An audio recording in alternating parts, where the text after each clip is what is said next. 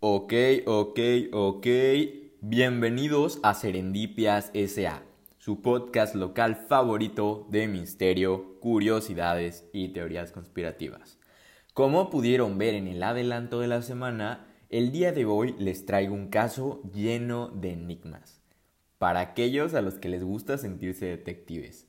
Para el episodio de hoy viajaremos a la playa de Somerton en Australia, donde en 1948 comenzó el misterioso caso del hombre de Somerton, también conocido como el caso Taman Shot.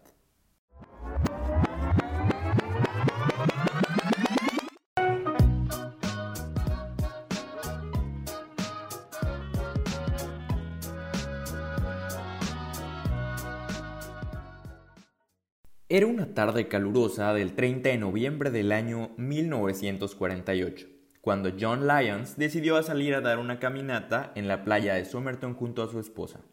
Mientras paseaban, se toparon con un hombre echado en la arena, vestido elegantemente.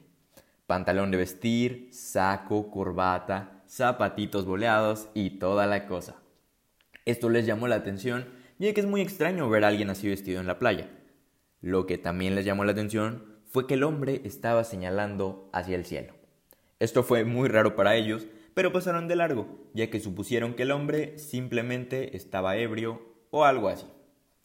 El señor Lyons despertó al siguiente día y decidió irse a dar un baño a la playita. Pero vaya que se sorprendió cuando al llegar encontró una multitud de personas alrededor del lugar donde había visto al hombre misterioso la tarde anterior. Resulta que ese hombre misterioso era en realidad un cadáver. El cadáver no parecía tener signos de violencia, sangre ni nada parecido. Estaba recostado en la arena con las piernas extendidas y los pies cruzados. Parecía que había muerto mientras dormía. Al examinarlo para proceder a su identificación, encontraron con él lo siguiente. Un boleto de tren sin usar, un boleto de autobús utilizado, un peine de aluminio fabricado en Estados Unidos, un paquete medio lleno o medio vacío de chicles, Juicy Fruit, una caja de fósforos y una cajetilla de cigarros. Que decían que eran de una marca, pero cuando los abrieron vieron que eran de otra marca. Eso no creo que tenga mucha relación, pero pues un dato raro por ahí. El caso es que el hombre traía todo esto, pero no traía identificación ni billetera así que no tenían ni la menor idea de quién era. Al enigma de quién era este hombre le vamos a añadir dos enigmas más. El primero es que después del estudio del forense se reveló que el hombre de aproximadamente 40 años estaba en una excelente condición física. Como mencionamos antes, no tenía rastros de heridas ni violencia. Y a pesar de que todo apuntaba a que había sido envenenado, debido a que los riñones, corazón, hígado y cerebro estaban congestionados, no pudieron identificar ninguna sustancia inusual en su cuerpo, por lo que el veneno ingerido estaba hecho para disolverse y no dejar huellas. ¿Han visto Breaking Bad? ¿Recuerdan la ricina? Bueno, pues pudo ser algo así. Lo raro es que no había rastros de vómito ni de convulsiones, que son las principales reacciones cuando se ingiere un veneno. El otro enigma es que todas las etiquetas de su ropa habían sido cortadas. Esto puede sonar un poco tonto, pero en aquella época se acostumbraba a ponerle nombre a las prendas de ropa para identificarlas. Y el lugar donde lo ponían, para no dañar la ropa, no mancharla, eran justamente las etiquetas. Eh, todo se volvía cada vez más extraño y eso que aún estamos comenzando. Bueno, como era de esperarse, nadie llegó a reclamar el cuerpo ni familiares ni conocidos, por lo que la policía decidió empezar a publicar en los periódicos información del caso. Eh, mostraron, bueno, no mostraron, describieron que había un cadáver de un hombre de 40 a 45 años sin reclamar, pues para ver si alguien iba a buscar el cuerpo. Después de ese aviso, muchas personas acudieron a la estación para ver si el cadáver era de algún familiar o conocido desaparecido. Muchas personas fueron, pero ninguno lo reconoció. De una vez también les voy aclarando que sí estudiaron sus huellas dactilares, pero no coincidían con absolutamente nadie en los registros, no solo los australianos, sino internacionales. Así que si están pensando, pues vean sus huellas digitales, pues no, no, no funcionó. La policía decidió seguir investigando el caso y el 14 de enero de 1949 descubrieron una nueva pista. ¿Recuerdan el boleto de tren sin usar? Bueno, este boleto de tren había sido comprado en la estación Adeline y al investigar ahí encontraron que había una maleta abandonada en el guardarropa de la estación. Esta maleta se había registrado el 30 de noviembre de 1948 a las 11 de la mañana, exactamente el mismo día, horas antes de que identificaran el cadáver en la playa. Todo apuntaba a que la maleta era del hombre de Somerton. La policía decidió examinarla, esperando al fin encontrar ahí la identificación del hombre, pero lo que encontraron ahí les dio más preguntas que respuestas. La maleta contenía una bata de cuadros rojos, unas pantuflas de talla 7 en color rojo, eran talla 7, que es la misma talla del hombre, cuatro pares de calzoncillos, pijama, artículos de afeitar, un pantalón marrón claro con arena, desatornillador de electricista, un cuchillo de mesa, unas tijeras, un cuadrado de zinc que se creyó que se utilizó como funda para el cuchillo y tijeras, y un cepillo. Eso era todo. Eh, otra curiosidad es que a toda la ropa que había ahí también le habían quitado todas las marcas de identificación, o sea, todas las etiquetas, pero la policía encontró el nombre T. Kin en una corbata. Kin, K-E-A-N-E, -E, en una bolsa de lavandería y también en una camiseta. La policía creía que quien se quitó las etiquetas de la ropa pasó por alto estos tres elementos o dejó intencionalmente las etiquetas Kin en la ropa, sabiendo que no era el nombre del muerto. Eh, investigaron a todos los posibles T-Kin y vieron que no faltaba ningún T-Kin en ningún país de habla inglesa, no había ninguna desaparición, ningún reporte de cadáver con ese nombre tampoco.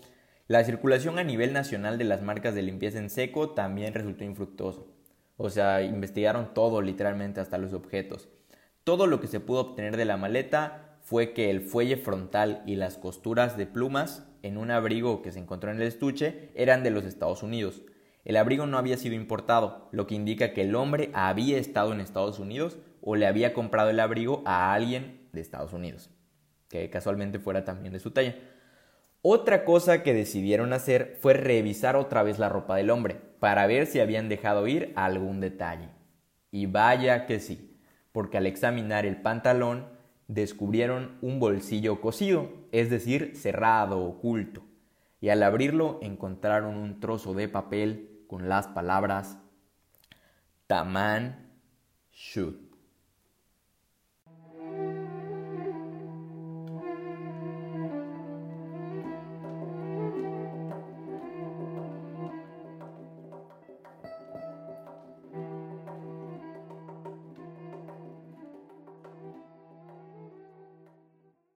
¿Qué rayos significa Taman Shud?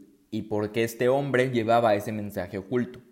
Bueno, la policía se preguntó lo mismo y tras investigar descubrieron que es una frase persa que significa se terminó. Y es parte de un libro llamado El Rubayat de Omar Khayyam. Cabe aclarar que el trozo de papel con la frase que tenía el cadáver parecía haber sido arrancada de un libro ya sabían que pertenecía al Rubayat, pero ahora tenían una misión prácticamente imposible, encontrar el ejemplar de donde habían arrancado el libro. Y eso no sería tarea fácil. Para entrar en el contexto de la policía y tratar un poco más lo que pensaban, decidí leer unos fragmentos del Rubayat. Y la verdad es que en ese libro es muy tangible que el mensaje que busca dar es que uno debe vivir la vida al máximo y no tener remordimientos cuando termine. Esto apunta muy directamente a que el hombre de Somerton pudo haber decidido terminar con su propia vida. El tiempo pasaba y seguían sin identificar el cadáver, por ende ya no podían trabajar con él, así que procedieron a crear un yeso de la cabeza y los hombros del hombre para continuar la investigación. Después de crear ese yeso, lo enterraron y eh, el cuerpo de la policía acudió al funeral y su lápida dice, aquí descansa el hombre desconocido encontrado en la playa de Somerton el 1 de diciembre de 1948. Eso dice su lápida, aún existe. Aún está en el cementerio. La foto de la lápida que les acabo de mencionar, la foto del yeso que hizo la policía y todo lo demás que les estoy mencionando lo pueden encontrar en los show notes del episodio que están en nuestras redes sociales Instagram y Facebook. Puedes encontrarnos fácilmente como serendipias.sa. Bueno, después del pequeño comercial, continuamos. Pero ya saben, vayan a las redes sociales y ahí van a encontrar fotos de todo esto, para que se lo imaginen aún mejor. Ok, el escenario parece perfecto para terminar aquí la historia, ¿verdad? El cuerpo ya fue enterrado, podría suponerse que el hombre se suicidó y ya no hay nada más donde buscar. Pero como todo en este podcast, este caso también tiene un increíble giro de tuerca. Tres meses después de haber descubierto a qué libro pertenecía la frase, un hombre acudió temerosamente a la central de policía con un libro en sus manos. Una vez ahí contó el 30 de noviembre de 1948, al entrar a su auto, descubrió que había dejado abierta una ventana y al voltear al asiento trasero encontró un libro que nunca había visto. Así es, adivinaste, este libro era El Rubayat. El hecho de que alguien hubiera metido un libro raro en su auto le pareció pues muy extraño, pero no le dio tanta importancia y decidió conservarlo. Tiempo después, leyendo el periódico, porque en esta época pues la gente leía mucho el periódico, eh, encontró un artículo donde decía que la policía estaba investigando el cadáver y que habían encontrado una frase del libro y todo lo que les acabo de mencionar, pero en el periódico La Época, y pues él dijo, a ver, ese libro estaba en mi auto, y pues la fecha coincidía, todo, todo, todo apuntaba. Entonces decidió llevar el libro a la estación de policía para ver qué relación tenía con el caso. Claro, yo digo que, bueno, aquí mencionan que él iba temerosamente, yo lo entiendo, porque pues al llevar eso podían creer que él estaba relacionado o algo así. Digo, tampoco puedo decir que era inocente, pero pues al parecer solo era un sujeto que encontró un libro. Muy casualmente, ¿verdad? Pero el caso es que por eso iba temeroso, para, por si lo relacionaban con el caso o algo así. Pero pues dio la información y, y ya, pudo salir tranquilamente. Ahora sí, volvemos al caso. ¿Saben qué? Claro que el libro tenía relación con el caso. Al abrir la página donde en teoría debía estar la frase Taman Shoot, descubrieron que había sido arrancada y que cuadraba perfectamente con la que el hombre llevaba en el bolsillo. La misión imposible de encontrar el ejemplar exacto estaba cumplida. Y lo mejor es que eso no fue todo. En la parte posterior del libro había un código muy extraño, letras sin orden, criptografía pura unas líneas tachadas, pero palabras acomodadas de tal forma que parece tienen eh, un código. El código obviamente está también en los show notes, así que vayan a verlo para que entiendan un poco mejor a lo que me refiero. Bueno, el caso es que este era un código muy extraño y no encontraron cómo descifrarlo, así que llamaron a los expertos en criptografía del momento para descifrarlo, pero no pudieron. En 1978, años después, el periodista Stuart Littlemore de ABC Television eh, realizó una investigación y trajo a criptógrafos del Departamento de Defensa para que analizaran el texto. Los criptógrafos informaron que era imposible dar una respuesta satisfactoria. Si el texto fuera un mensaje cifrado, lo breve que es y sus símbolos insuficientes no tienen un significado claro. O sea, tampoco pudieron. Continuamos con el caso. Este fue el código, pero ¿quieren más misterio? Bueno, al reverso del libro también había un número de teléfono. Todos se preguntaron de quién podía ser y al llamar descubrieron que pertenecía a una enfermera llamada Jessica Thompson, que curiosamente vivía a menos de medio kilómetro de donde se encontró el cuerpo.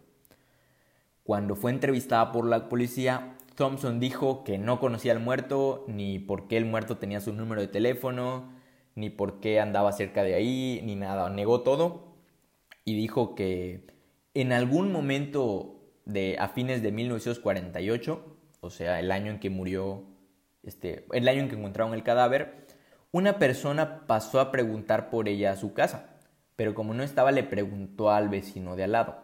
Ella cuenta que al llegar a casa, pues el vecino le dijo, te está buscando una persona, pero pues no sabían quién era. Digo, esto la verdad es una pista bastante vaga porque pues son cosas comunes que pasan, pero pues por las fechas coincide algo y ahí pudo haber sido el hombre misterioso. Digo, no sabemos si está diciendo la verdad, pero, pero por ahí va la cosa. Eh, un hombre llamado Jerry Feltus escribió un libro sobre el caso. En un momento se, les digo cómo se llama, déjenme lo investigo un poquito más. Y él dice que al entrevistar a, a la señora Thompson, eh, la sintió muy evasiva y que no quería hablar realmente del caso. O sea, él como investigador pues acudió porque es una pista importante, pero que ella no quería nada que ver con, con el libro. Feltus creía o cree que la señora Thompson conocía la identidad del hombre Somerton y que por ello se mostraba evasiva. Eh, pero bueno, déjense de eso. Incluso la hija de Thompson reveló en una entrevista televisiva del año 2014 que ella también cree firmemente que su mamá sabía quién era ese hombre. Ahorita vamos a ver por dónde pudo estar la jugada. Cuando el jefe de policía acudió a mostrarle el busto del yeso muerto, Thompson dijo que ella no, no sabía quién era, pero el investigador, o sea, en el momento en que le mostraron para ver si reconocía al hombre, en el yeso que les había platicado antes, dijo que al ver el yeso ella parecía que se iba a desmayar y se quedó súper desconcertada. Incluso Paul Lawson, que él fue el que hizo el yeso y estuvo presente al momento de mostrárselo a Thompson, eh, él dice que notó que cuando Thompson miró el busto, al instante apartó la mirada y no ni siquiera lo volteó a ver otra vez. Bueno, ahora vamos a ver un dato importante. Respecto al libro Rubaiyat, que también se lo mostraron, Thompson dijo lo siguiente. Ella eh, trabajó en la Segunda Guerra Mundial en el Royal North Shore Hospital en Sydney, un hospital militar. Recordemos que ella era enfermera y que ella había tenido una copia de ese libro, el Rubaiyat. En 1945, el año en que termina la guerra, en el Hotel Clifton Gardens, se lo obsequió a un teniente del ejército llamado Alf Buckshall, que en ese momento estaba sirviendo a la sección de transporte acuático de los ingenieros reales de Australia. Eh, pues bueno, en resumen, eh, este señor Alf Buckshall y la enfermera Thompson, pues habían tenido una especie de relación y pues ella al final de la guerra que se iban a despedir, pues se lo regaló. Eh, Thompson dijo a la policía que una vez que terminó la guerra, eh, ella se mudó a Melbourne y se casó. Y ya no, no volvió a ver a Boxall, pero él le mandó una carta, trató de contactarla otra vez y pues ella le respondió la carta diciéndole que ahora estaba casada. Caso es que la relación que ella tenía con ese libro es que ella se lo había regalado a alguien, a este señor Alf Boxall. Bueno, el caso es que de ahí la policía empezó a sospechar que, digo, todo apunta a que el hombre de Somerton, el hombre muerto, era este, este señor Alf Boxall, que tal vez la fue a visitar o algo así. Sin embargo, se pusieron a investigar y en julio descubrieron que Alf Boxall eh, vivía en Sydney y que todavía conservaba ese libro Rubaiyat, lo tenía en su casa, la última página estaba intacta y todo. Pues bueno, este señor pues no sabía nada de por qué lo relacionado con el caso, lo investigaron, pero pues todo bien. Las palabras Tamanshut todavía estaban en el lugar del libro, no estaban arrancadas.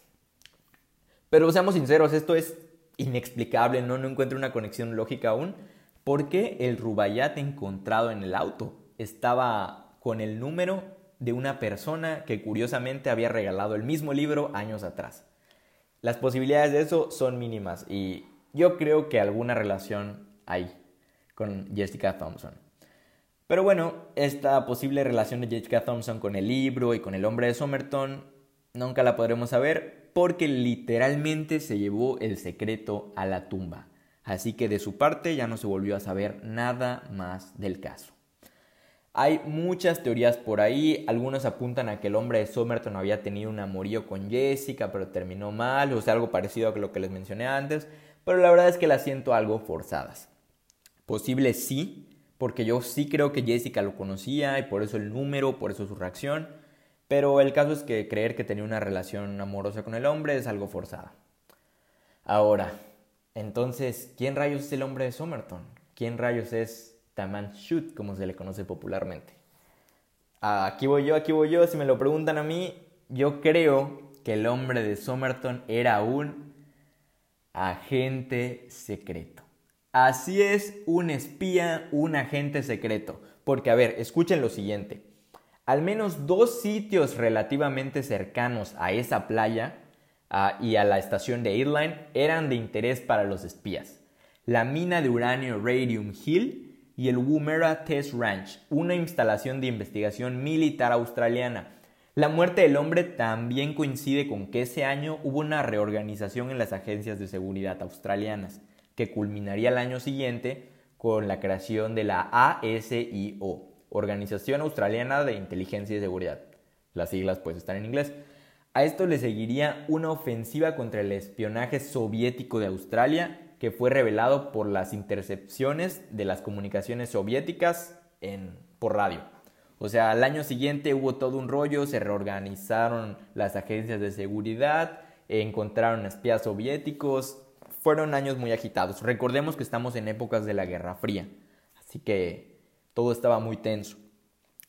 Otra teoría concierne a que Vauxhall, quien supuestamente estuvo involucrado en trabajos de inteligencia en la Segunda Guerra Mundial, Vauxhall es al que Jessica Thompson le obsequió el libro, perteneció a, una agencia de inteligencia y seguridad. Entonces, por ahí puede haber otra relación de agentes secretos.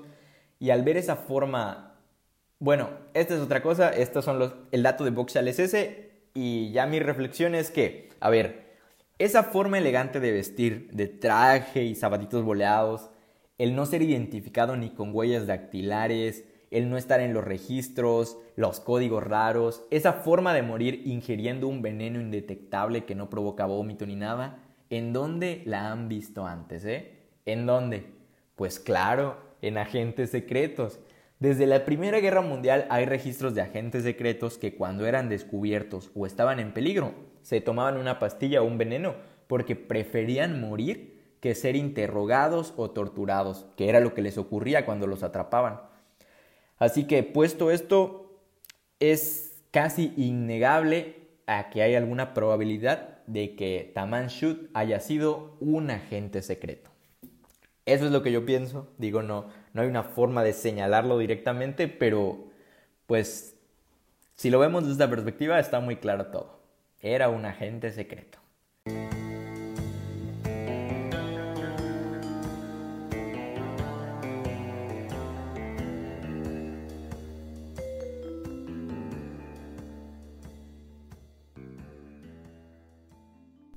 Bueno, aquí termina el misteriosísimo episodio de hoy. Les dije que la historia se pondría muy buena. Gracias por habernos escuchado otra semana más. Vayan a ver los show notes para que se asombren y tengan aún más contexto. Y si les gustó el episodio, compártanlo con sus amigos para que serendipias como esta lleguen aún más lejos. Cerramos el episodio de hoy y les pido que recuerden lo siguiente. Sean curiosos, cuestionense todo infórmense bien y por favor tengan cuidado si son agentes secretos. Mi nombre es Eric y esto fue todo por hoy. Muchas gracias. Adiós.